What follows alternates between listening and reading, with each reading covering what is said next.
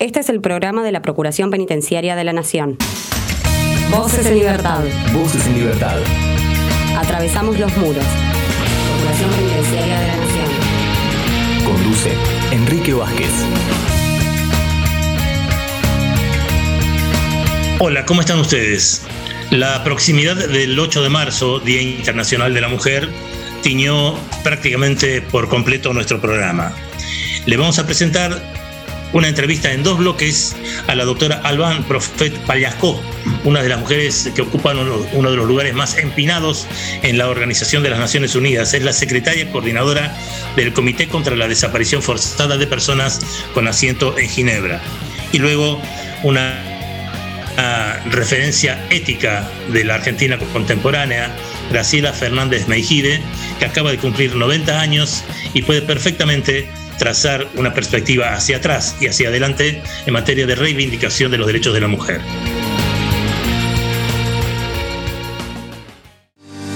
Desde la Procuración Penitenciaria de la Nación te damos consejos para prevenir la expansión de la pandemia coronavirus. Acordate que el coronavirus se transmite de persona a persona y también por estar en contacto con superficies contaminadas. Te recomendamos el aislamiento social para de esta forma cuidarnos entre todos. Porque saber es prevenir.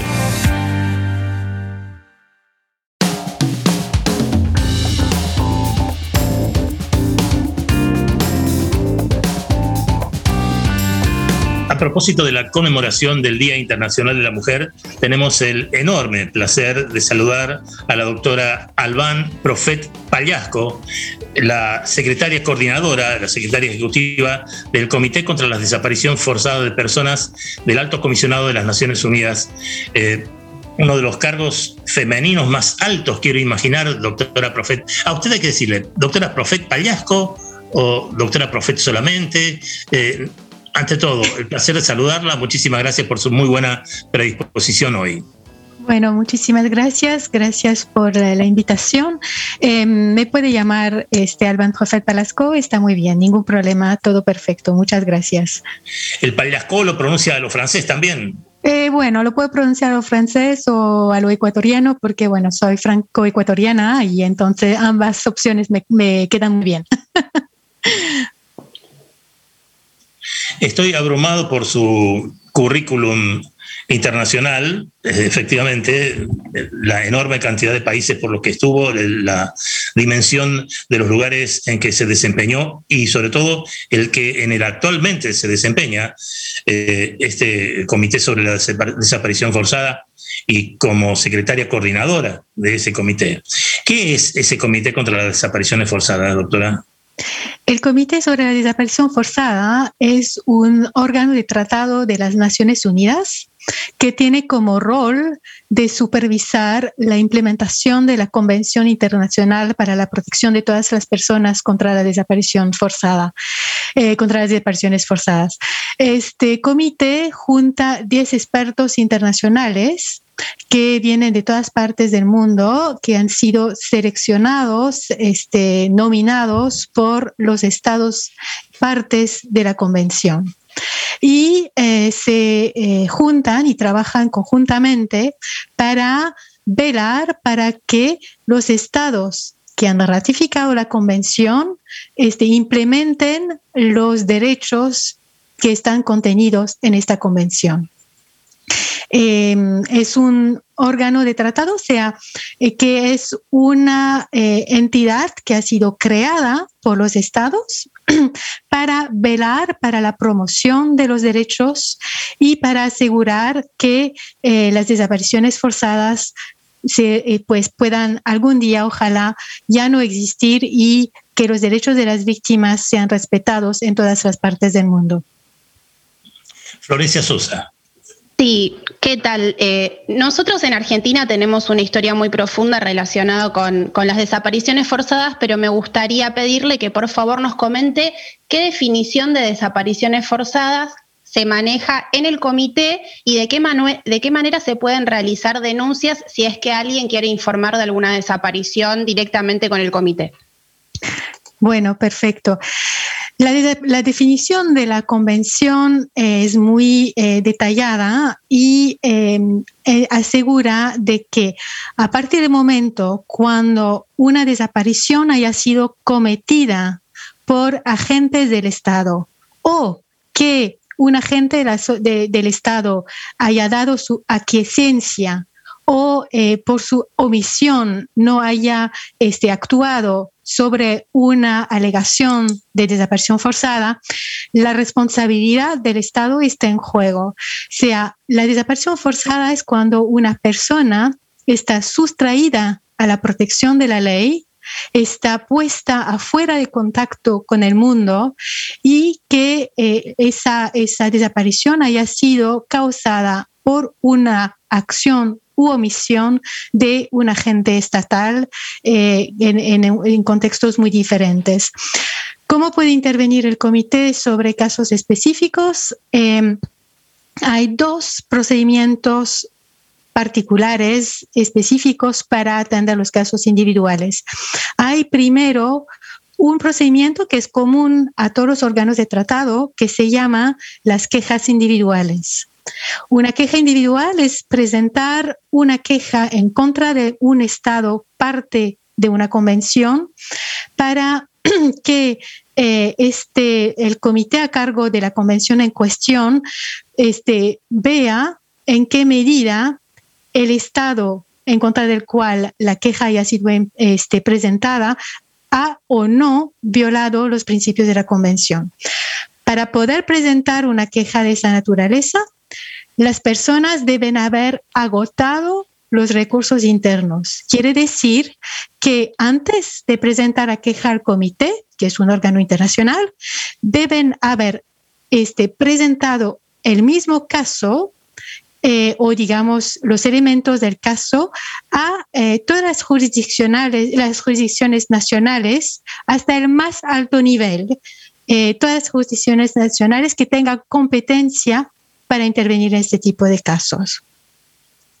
Es un procedimiento bastante largo, pero eh, es realmente un eh, procedimiento que tiene mucha fuerza porque eh, a través de las decisiones adoptadas por los comités, que son decisiones que ya, como decimos, casi jurisdiccionales, se intervienen los comités como un tipo de, de, tribunal internacional.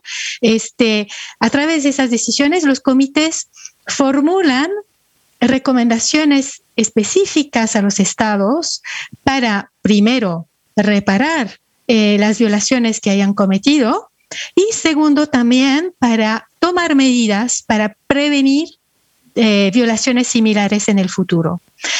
Eh, el Comité sobre, la desaparición forzada hasta ahora no ha tenido muchos de estos casos, simplemente porque, bueno, no se les ha presentado muchos casos de esa naturaleza eh, por distintos motivos que, sobre los cuales podremos regresar después. Pero eh, antes de esto, quiero mencionar el segundo procedimiento que existe dentro del marco de la convención para permitir a una persona presentar un caso específico. Sí, es el procedimiento de las acciones urgentes.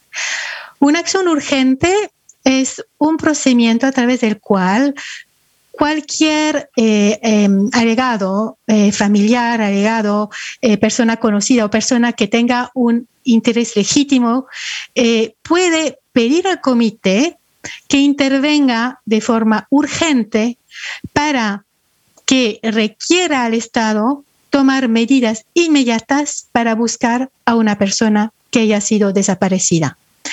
Eso eh, se hace eh, a través de unas solicitudes que se presentan por escrito y eh, permiten a las víctimas decir, bueno, mi hijo mi madre, mi padre, mi hija, eh, algún amigo, amiga, ha sido desaparecido, desaparecida y necesito el apoyo del comité para que me ayude a insistir, para que el Estado intervenga ahora mismo, inmediatamente, para buscar y ubicar a la persona desaparecida.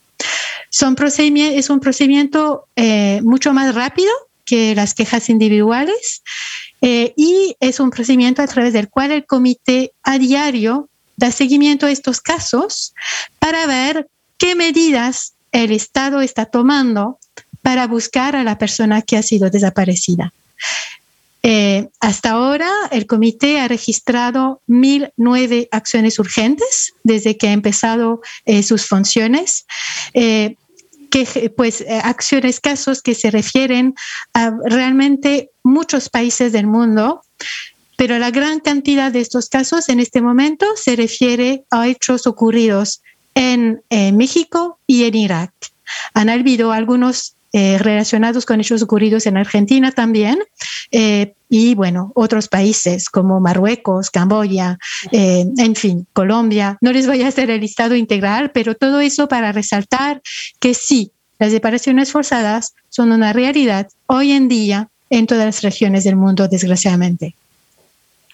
Muy claro, pero estamos conmemorando el Día Internacional de la Mujer el 8 de marzo y me dicen que usted tiene una oficina en el célebre Palacio Wilson, va a decir, la crema de la crema de las Naciones Unidas en Ginebra y que... Eh, bueno, veo en el currículum suyo que desde el 2011 trabaja en la oficina del Alto Comisionado de las Naciones Unidas para los Derechos Humanos.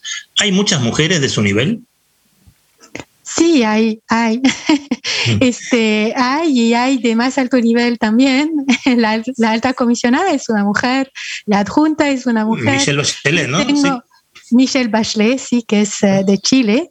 Eh, y bueno, eh, estamos cada vez este, notando de que hay presencia de, mujeres en, cargos altos en la oficina, pero realmente quiero resaltar que la importancia no es la altura del cargo, pero la motivación con la cual todos y todas las colegas están desempeñando sus funciones, eh, siempre con la idea precisamente de reforzar la igualdad de derechos entre mujeres y hombres y para eh, permitir que hombres y mujeres tengamos eh, nuestras voces estén escuchadas con el mismo peso. Florencia. Sí, para ir en, el camino de la pregunta de Enrique, a mí también me gustaría consultarle cuáles son los desafíos del trabajo que usted está realizando ahora. Em, el desafío con relación, bueno, primero quiero resaltar una cosita que eh, me estaban diciendo que estoy trabajando con la oficina desde el 2011, pero empecé a trabajar con la oficina en el 2004 eh, empecé trabajando este, en el terreno en, distintos países, pero bueno, eso es, es un detalle. Eh, la, presencia, el cargo de, que empezó en 2011 es en Ginebra, efectivamente, en el Palais Wilson, como estaba diciendo.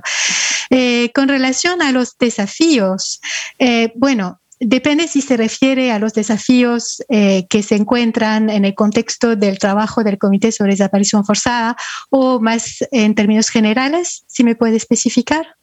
Sí, específicamente con el comité. Después, de todas formas, me gustaría consultarle sobre su camino profesional, ya que, como dijo Enrique al comienzo, usted ha trabajado en distintos países que incluyen Argentina, Colombia, Togo, y también sería muy interesante que pudiera compartir con nosotros sus experiencias. Bueno, entonces, bueno, los desafíos para el trabajo con el comité, eh, bueno, son, son muchos principalmente eh, relacionados con las dificultades que encuentran actualmente los órganos de tratado de las Naciones Unidas, que eh, cuentan con una dificultad para conseguir los recursos humanos y financieros necesarios al desarrollo de sus funciones. Son funciones muy importantes, muy amplias diversas que eh, se, eh, eh, pues son una realidad diaria que, requiere, que requieren un trabajo diario y bueno, somos un equipo muy pequeño a nivel de la Secretaría para poder desempeñar esas funciones, pero bueno, y también para los expertos hay muchos retos en términos de limitación para reunirse, para viajar y poder juntarse. Entonces, bueno, tenemos que adaptarnos hacer todo lo que podemos para que eh, las funciones del comité se puedan desempeñar de la mejor manera posible a pesar de estas dificultades. También eh, desafíos grandes son de lograr convencer a los estados de la importancia eh, que ratifiquen la convención, porque obviamente un, el comité solamente podrá intervenir si es que el Estado ha ratificado la convención. Si no ha ratificado, el comité no puede intervenir, no puede eh, eh, pronunciarse sobre la situación este, en, juego y tampoco puede apoyar a las víctimas ni eh, al Estado mismo para promover los derechos contenidos en la convención. Obviamente. le, pido, le pido perdón, pero nuestro querido operador Damián Fernández me está llorando por, por línea privada diciendo estamos excedidos de tiempo. Le pido por favor que hagamos un breve corte para que las radios que difunden nuestro espacio puedan canalizar la información comercial y volvemos para el siguiente bloque. ¿Le parece bien? Bueno, perfecto. Le pido, le pido mil disculpas por la descortesía, pero eh, la radio es la radio. ya seguimos con la doctora Albán Profet Palasco.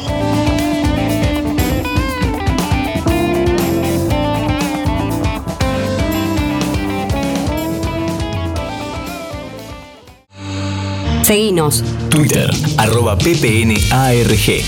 Facebook.com barra ppnarg. Informate, ppn.gov.ar. Voces en Libertad. Voces en Libertad. Un programa de la Procuración Penitenciaria de la Nación. Temas musicales para hoy. ¿A cuál más obvio? Pero creo que ningún varón dijo tanto acerca de la mujer como John Lennon y su tema, Woman.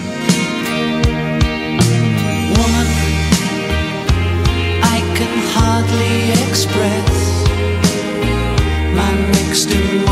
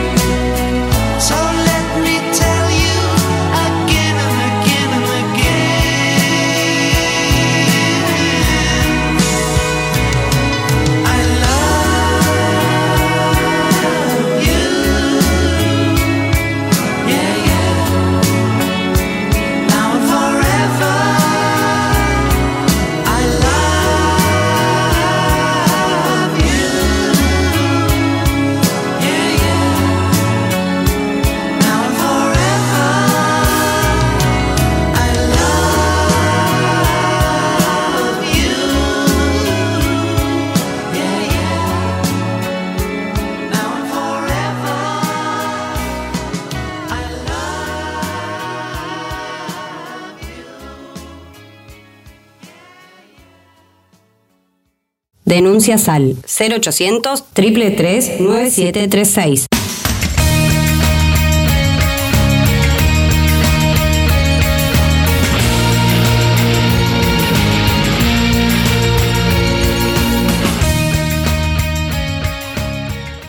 Estás escuchando Voces en Libertad. Voces en Libertad. Atravesamos los muros. Voces en Libertad. PPN te informa, ante la presencia de los síntomas fiebre y tos, fiebre y dolor de garganta, fiebre y dificultad respiratoria, no, te automediques. Consulta inmediatamente al sistema de salud a través de cualquiera de estos teléfonos 0800 222 1002 4292 3896 o llamando al 107. Porque saber es prevenir.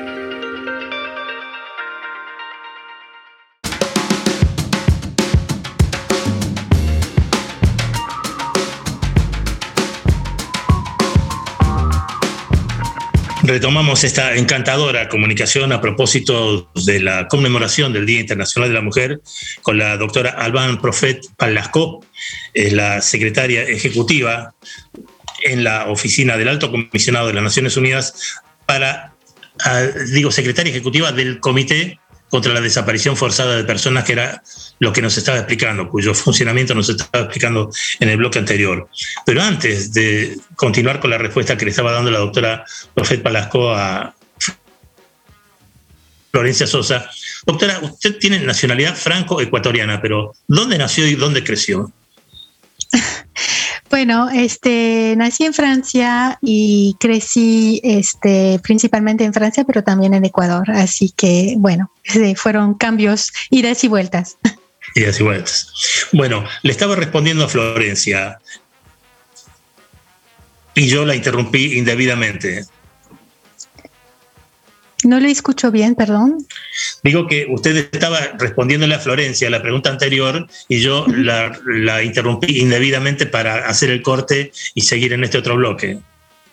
Sí, eh, bueno, estábamos eh, hablando en el momento que eh, tuvimos que cortar la, entrevista de, em, de, los retos principales que se encuentran en el trabajo del comité y creo que resalte los puntos principales que quería resaltar en ese momento. Bien. Florencia. Sí, teniendo en cuenta que usted hoy ocupa un alto cargo, este es como el fin eh, del camino, por lo menos hasta el momento. Por eso yo quería consultarle cómo fueron sus primeros pasos como abogada y qué experiencias nos puede compartir de su paso por, por distintos países de América Latina y África. Bueno, eh, nunca es el fin del camino. Hay que presentar las cosas así. Eh, cada día es un paso adelante, pero no es un fin.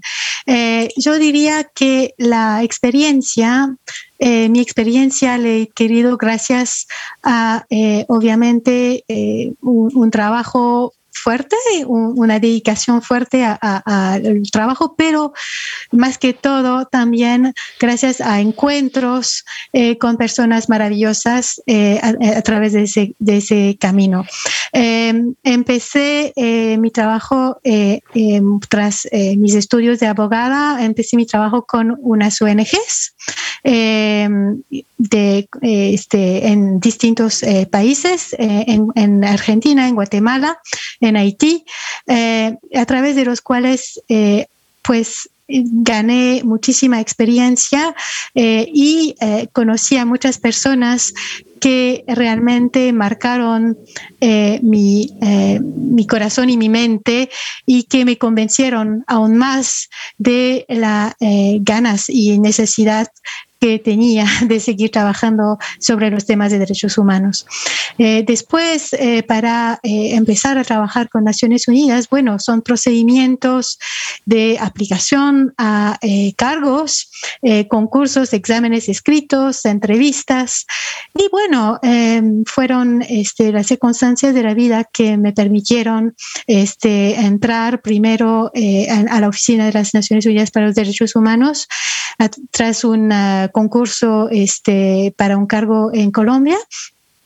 Empecé ahí y de a poquito pues este, seguí trabajando con la oficina, eh, primero con cargos temporales y poco a poco pues este, gané mi lugar ahí y sigo trabajando eh, con la oficina y lo, lo aprecio mucho y lo valoro mucho y cada día es un placer seguir trabajando eh, sobre estos temas. Eh, las experiencias en los distintos países, bueno, es muy difícil resumir eso en pocas palabras, pero quiero resaltar que cada país es... tuve una pregunta recién de una amiga que me dijo, bueno, de todos los países donde has vivido, ¿cuál es el que más te ha gustado? ¿Qué es lo que extrañas más? Yo diría que cada país en su momento es un privilegio. Este, siempre cuando uno está en un lugar es un privilegio estar ahí y hay que verlo así. Eh, pueden haber circunstancias difíciles, este, cuestiones de la vida diaria que no sean fáciles de manejar en un lugar. Eh, principalmente relacionados con cuestiones de, seguridad o cuestiones este, de dificultades prácticas, como por ejemplo eh, cortes de luz, cortes de agua. Eh, pero cada lugar es una ocasión única de conocer más el mundo y de conocer a personas distintas, con culturas diferentes, con perspectivas distintas sobre distintos temas eh, y bueno, de seguir avanzando eh, sobre los distintos temas relacionados con eh, mi trabajo, o sea, los derechos humanos. ya. En su página de Facebook se la puede ver con un marido y dos hijos. Sí. ¿Cómo, hace, ¿Cómo hace para estar viajando por todo el mundo, ser eh, secretaria ejecutiva o coordinadora del Comité sobre la Desaparición Forzada de Personas de Alto Comisionado de las Naciones Unidas y, estar en familia? Bueno, eh, Pues primero eh, quiero resaltar que tengo a dos hijos y un esposo maravillosos que me apoyan mucho eh, en todo lo que hago. Eh, segundo, quiero resaltar que cuando conocí a mi esposo, él trabajaba también mucho en el terreno, en, países muy difíciles, circunstancias muy, muy, complicadas.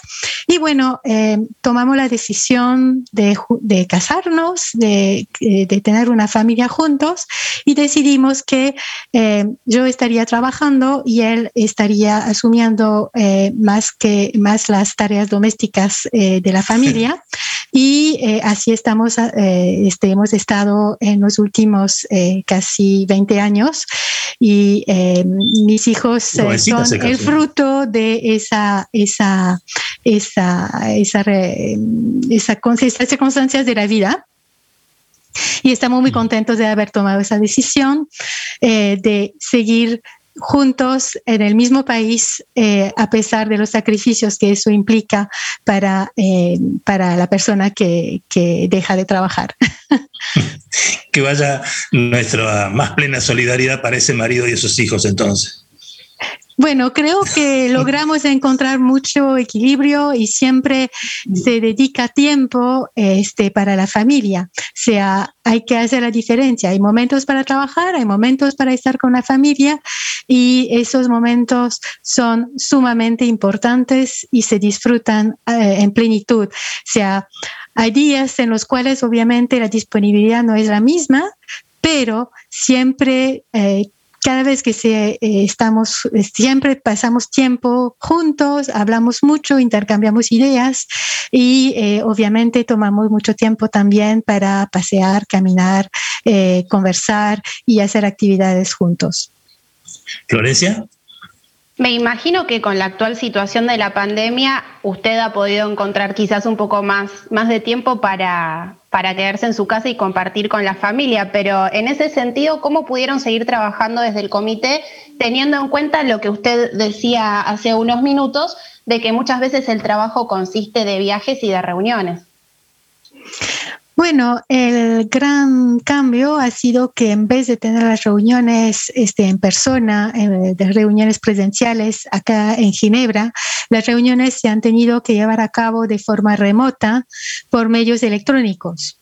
Eso realmente es una solución eh, que este, se ha tenido que adoptar para evitar eh, una ausencia del comité eh, en su eh, rol tan importante.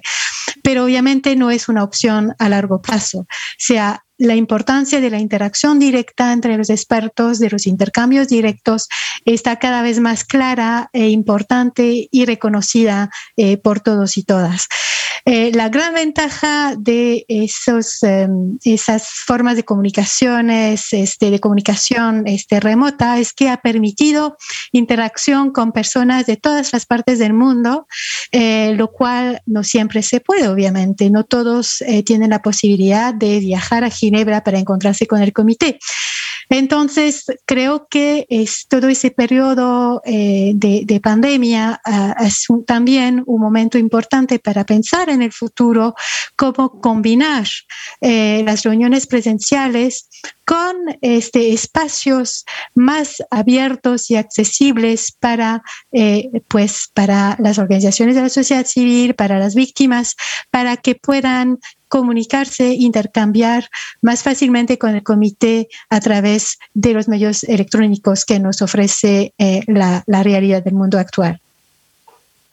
Hay mujeres y hombres, eh, doctora Albán, que cuestionan la existencia de un Día Internacional eh, dedicado a reflexionar sobre la mujer y los avances de la mujer, la reivindicación del papel de la mujer, etc. ¿Usted está de acuerdo o en desacuerdo con que exista esta fecha?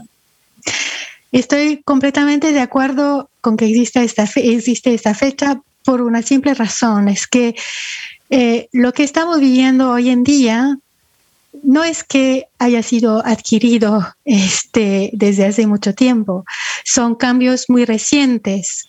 La evolución ha sido bastante rápida, de pronto no tan rápida como eh, eh, eh, en todas partes. Hay muchos lados donde todavía falta mucho por avanzar.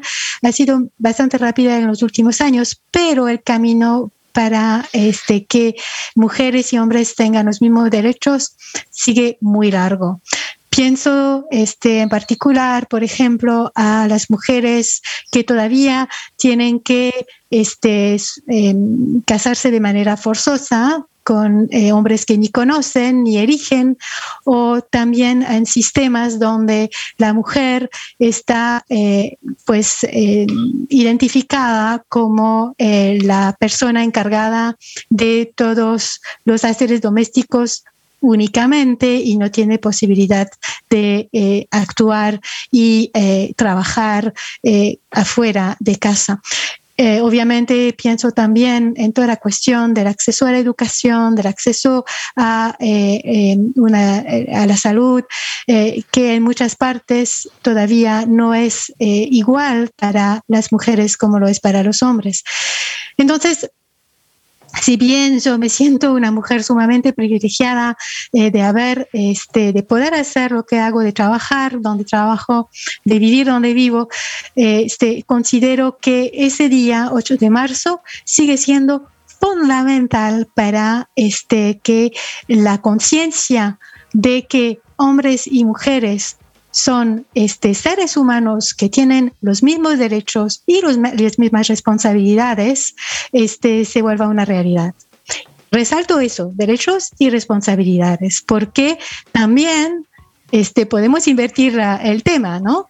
Este, también es, por ejemplo, responsabilidad de los hombres de eh, participar y, contribuir a eh, la vida de, a los quehaceres domésticos, a contribuir y participar en la educación de los hijos eh, y este creo que hay todavía mucho, mucho, mucho camino antes de que ese tipo de temas sea una, digamos, una realidad concreta para eh, todos los hombres y las mujeres del mundo. Doctora Alban Profet Palasco, secretaria ejecutiva, coordinadora del Comité de las Naciones Unidas sobre la Desaparición Forzada de Personas, ha sido un enorme placer y un lujo poder conversar con usted hoy a propósito de la conmemoración del Día Internacional de la Mujer. Le agradecemos muchísimo, ha sido realmente un placer. Muchísimas gracias a ustedes y bueno, eh, quedo a la orden para cualquier pregunta adicional. Muchas gracias. Recíprocamente, claro que sí. Muy bien, muchas gracias, doctora.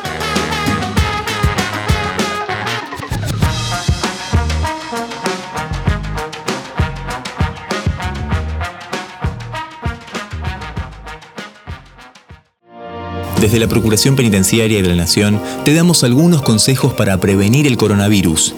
Lavate bien las manos con jabón, especialmente antes de comer y al regresar de tu casa. Estornudado tosé siempre con el pliegue del codo. Usa un pañuelo, tiralo en el tacho y lavate las manos inmediatamente. Evita el contacto con personas con síntomas respiratorios. No compartas vasos, botellas, mate o elementos personales.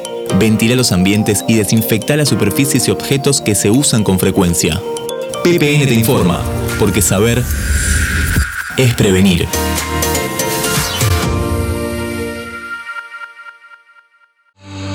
Seguinos. Twitter, arroba ppnarg. Facebook.com barra ppnarg. Informate, ppn.gov.ar. Voces en Libertad. Voces en Libertad. Un programa de la Procuración Penitenciaria de la Nación. Síntesis de la semana. Noticias en un minuto.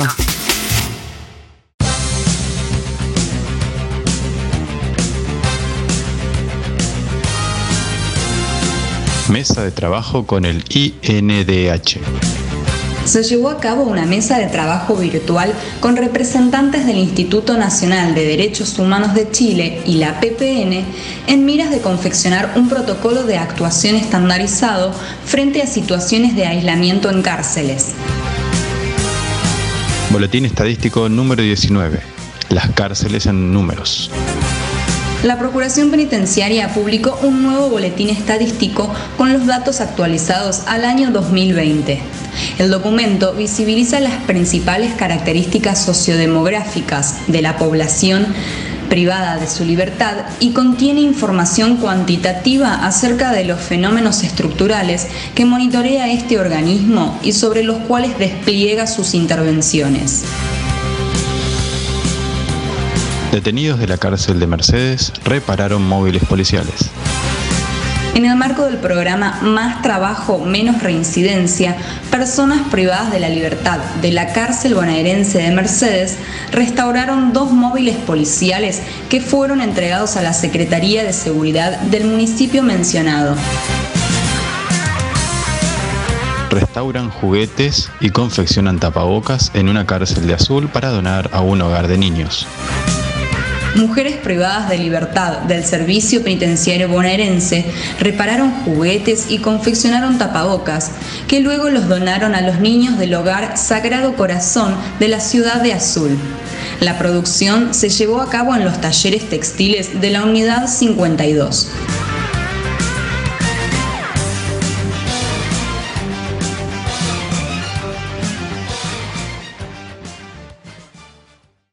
Voces en Libertad. Voces en Libertad. Un programa de la Procuración Penitenciaria de la Nación. 25 años. 25 años. Defendiendo los derechos de las personas privadas de su libertad. Privadas de su libertad.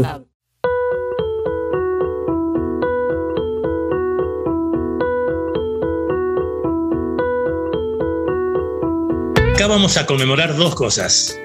El cumpleaños número 90 de Graciela Fernández Mejide y a propósito de la proximidad del 8 de marzo, la conmemoración del Día Internacional de la Mujer. Tremenda mujeraza, Graciela Fernández Mejide. Muy feliz cumpleaños con un ligero atraso. ¿Y qué implica para vos la conmemoración del Día de la Mujer? Bueno, gracias por el saludo. Esto fue el sábado pasado, así que... Y como no invitaste, no sé cuándo fue, pero bueno, está bien. No, no, bueno, no invité a nadie más que a mi familia más íntima. Vos te olvidas que estamos con COVID. está bien, eh, está bien, está bien. prohibido. Eh, bueno, este... Así que tengo 90 años y algunos días. ¿Qué significa? Yo te digo, me parece bien que se que haya un día instituido eh, recordando que la mujer tiene derechos, los mismos que los hombres. Es decir, yo creo que apunta a un tema de equidad que con el tiempo ha ido creciendo. Yo no sé si ustedes saben o recuerdan que la primera vez que la mujer votó acá en la Argentina fue en 1929, ¿lo sabían? No. Bueno, sí, en San Juan había un, ¿lo sabías vos, Florencia? Sí, de hecho ese voto, si no me confundo, corríjame, fue el primer voto de la mujer eh, en América Latina.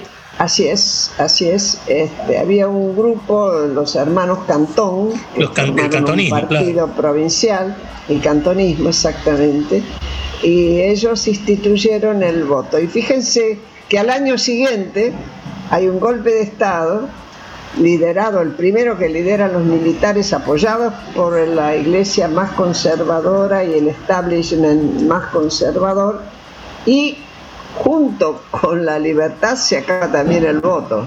Es decir, que no, se acaba en San Juan y no se extiende al resto del país. Tienen que pasar muchos años, 20 años más, para que la mujer tuviera acceso al voto, ¿no?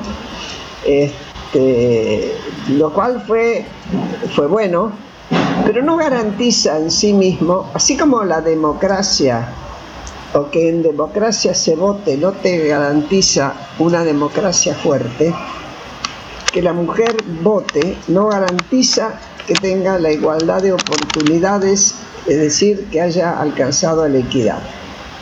No sé qué opinás vos, Florencia, de eso.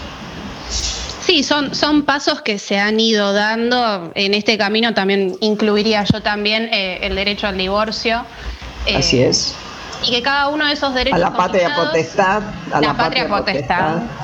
Eh, sí, también poder haber empezado a hablar de femicidio, de, violencia machista. Digo, son pasos que nos han costado muchos años poder conseguir y actualmente. Eh, pareciera que, es más fácil, pero sin embargo no, no lo es. Tenemos que seguir peleando todavía por, por un montón de cosas y defendiendo los derechos adquiridos también, ¿no?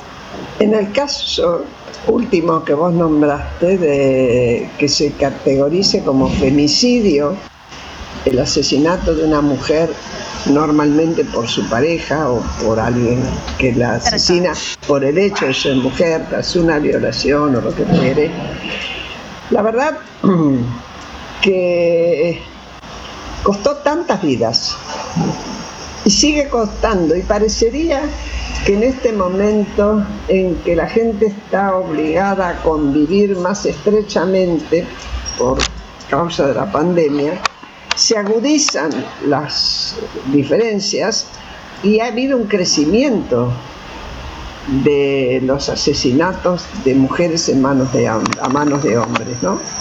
Eh, yo los otros días oía un comentario en la televisión que me pareció muy atinado, decía, todos nosotros recomendamos que cuando una mujer es amenazada, denuncie, que vaya a la comisaría, existe número, existe lugar donde ir a denunciar. Ahora, ¿qué es lo que se hace con esa denuncia? ¿Vos lo sabés, Florencia? No, no, no. Muchas veces te cajonea. No, no, no, aunque no lo cajoneen, hacen, hacen un procedimiento. En algunos casos no se lo reciben, pero supongamos que sí, vamos por el lado mejor. Aperciben al amenazador o al eh, violento, a veces hasta llegan a ponerle una multa, esto ocurrió con uno de los últimos asesinatos, una multa ridícula, pero le están advirtiendo que la mujer lo denunció, con lo cual aumentan su furia. Y la mujer se queda con un papelito en la mano. No hay botones antipánicos suficientes, no hay velocidad para reaccionar ante una denuncia. Yo creo que lo que hay que preguntarse, y aprovecho que estoy en un medio público, eh, preguntarse qué hay que hacer con el denunciado si solamente a percibirlo o algo más, porque él queda en absoluta libertad, le ponen una perimetral, pero si la viola, si viola la perimetral, lo más que recibe es una, una multa.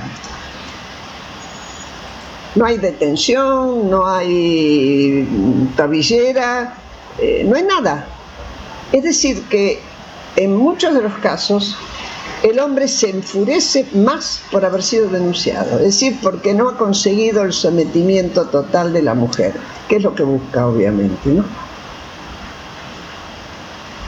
¿Vos sos todavía ejercés la presidencia del, del, Club Político, Argentino? Sí, sí, por unos meses más, porque ahora va a haber elecciones. Ajá. Ah, ¿Elecciones? ¿Qué? ¿Hay lista interna? Bueno, si se presentan, sí, si no, pero yo no voy a seguir siendo presidente. Ah, ¿no? Cumplí mis dos años, no, no, yo creo que en eso hay que ser muy estricto y dejar la posta a gente que voy a estar en la comisión seguramente, voy a seguir ayudando, pero no quiero estar en la presidencia. La pregunta apuntaba a, eh, en la política, cuando se debaten los grandes temas, eh, se cuestionan las debilidades de la democracia. ¿Se habla de la mujer? Ya va poco. Se habla, a ver, hablar se habla. Eh, lo cual no quiere decir que se piense en serio y más de una vez tenés políticos implicados en denuncia por abusos. Lo tenés ah, ahí al Perovich con una licencia para, para, para, poner un caso, ¿no?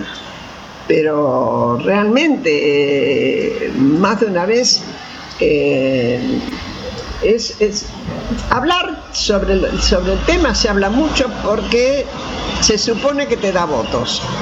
Ahora, hacer concretamente hacer, yo veo que se hacen las leyes, lo cual está bien hay que aplaudir.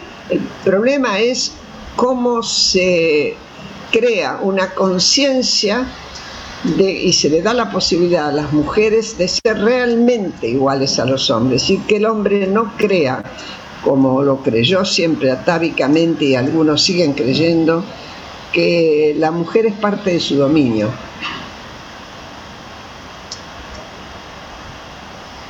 Florencia. Eh, yo, Graciela, quería aprovechar que, teníamos esta conversación con vos para quizás ir un poco más atrás y preguntarte cómo, cómo fue trabajar en la CONADEP eh, en aquellos años de vuelta a la democracia. Bueno, fue muy arduo, pero no por mi condición de mujer.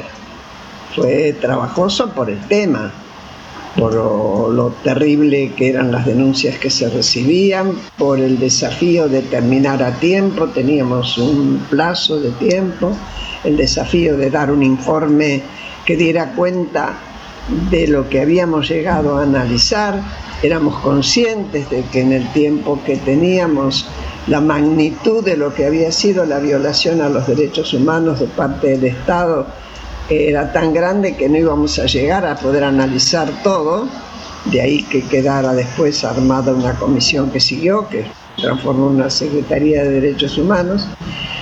Fue duro, fue muy duro y quien lo describió con palabras muy elocuentes eh, fue Sábato, ¿no? De, de, una frase muy dura que dice fue un descenso a los infiernos, era casi reminiscencias de Dante, ¿no? Pero te digo, no por, mi, no por mi condición de mujer, aunque si la piensan bien, en la comisión en sí mismo, entre secretarios y componentes de la comisión, éramos dos mujeres, Magdalena Ruiz Guiñazú y yo. Mm. El resto todos hombres. ¿Cuánto aceleró el trabajo de la COLADEP el archivo ese que vos llevabas en la PDH? ¿Cuánto aumentó? No te entendí la pregunta. ¿Cuánto qué? ¿Cuánto aceleró? ¿Cuánto aceleró? El aporte del vos hablabas de que tenían un, Nosotros teníamos un archivo de unas cuatro mil y pico de denuncias, no llegaban a cinco mil. Las llevamos, las aportamos todas. Mucha de esa gente volvió a denunciar, pero se dobló la cantidad. Llegó a nueve mil y pico. Con una, un agregado que fue lo que realmente permitió para, mí hacer justicia. Y es que aparecieron muchos testimonios de personas que habiendo estado desaparecidas desde un día hasta dos años, dieron su testimonio y se prestaron no solo a darlo ante la CONADEP, sino también después presentarse en el juicio a la Junta. ¿no? Eso hizo que se corporizara... dos minutitos aprovecharlos vos. Sí, eh, en estos minutos estuvimos conversando de, las dificultades que hemos tenido a lo largo de la historia para poder conseguir nuestros derechos y también después eh, mantenerlos. Entonces quería preguntar a futuro, eh, ¿cuáles son los derechos que usted piensa, Graciela, que nos faltan conseguir?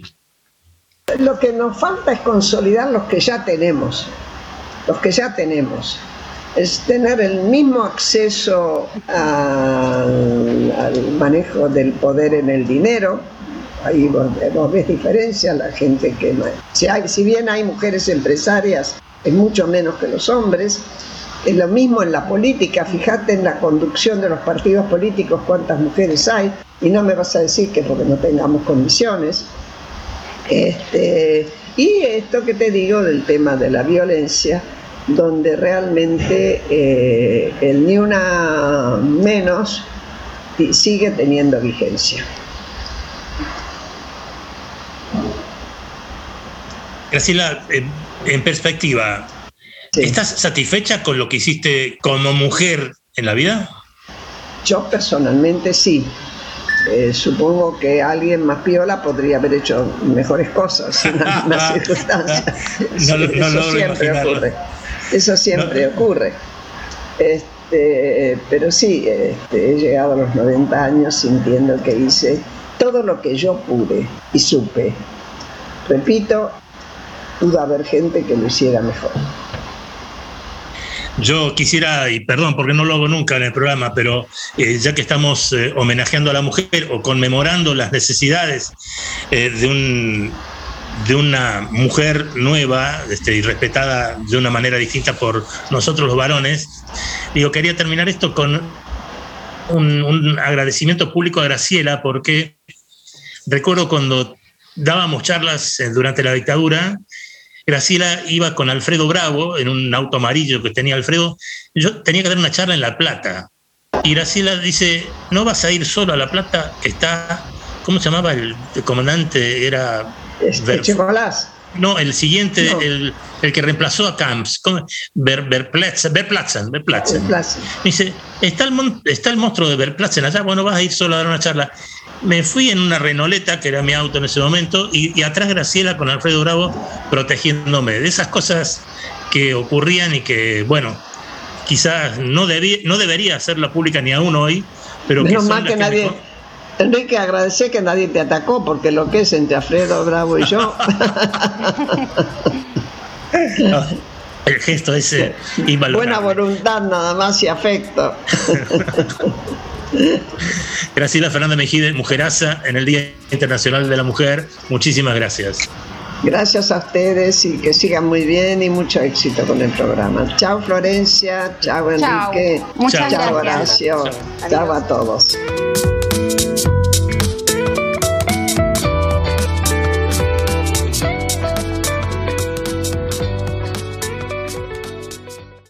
Volvé a escuchar este u otro programa a través de la web oficial radio.ppn.gov.ar. Radio.ppn.gov.ar. Voces en libertad. Cinco años. Y a pedido de la fémina en la conducción del programa, Alfonsina y el mar. Se nota que ella es marplatense, que le gusta Alfonsina, que le gusta Félix Luna, que le gusta sobre todo como, como lo canta Mercedes Sosa.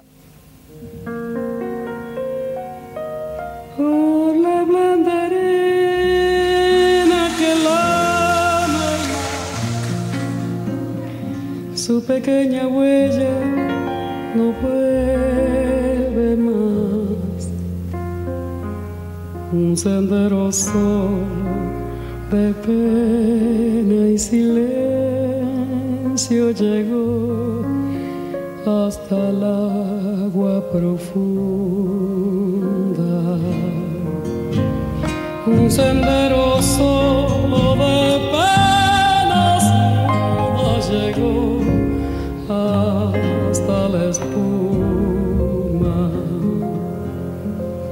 Sabe Dios que angustia te acompañó,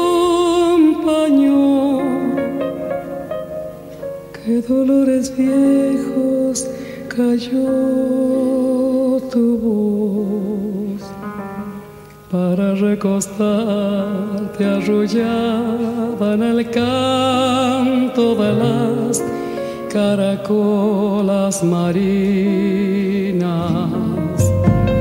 La canción que canta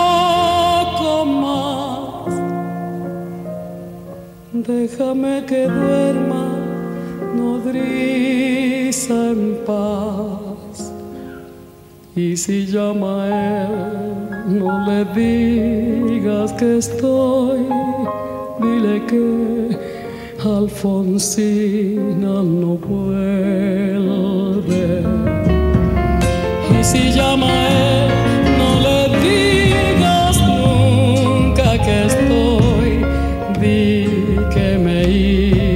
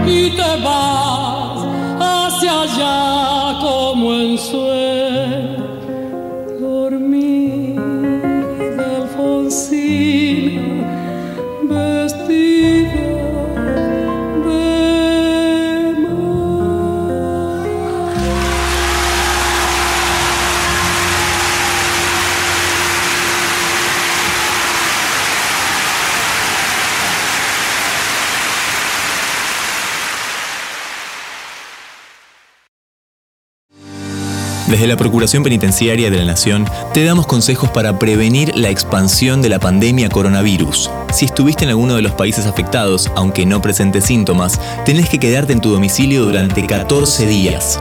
Para más información, ingresa a argentina.gov.ar barra salud barra coronavirus. PPN te informa, porque saber es prevenir. Esto fue Voces en Libertad. Voces en Libertad. Un espacio para escuchar y conocer desde otro ángulo el sistema. Seguimos en arroba ppnart y www.ppn.gov.ar.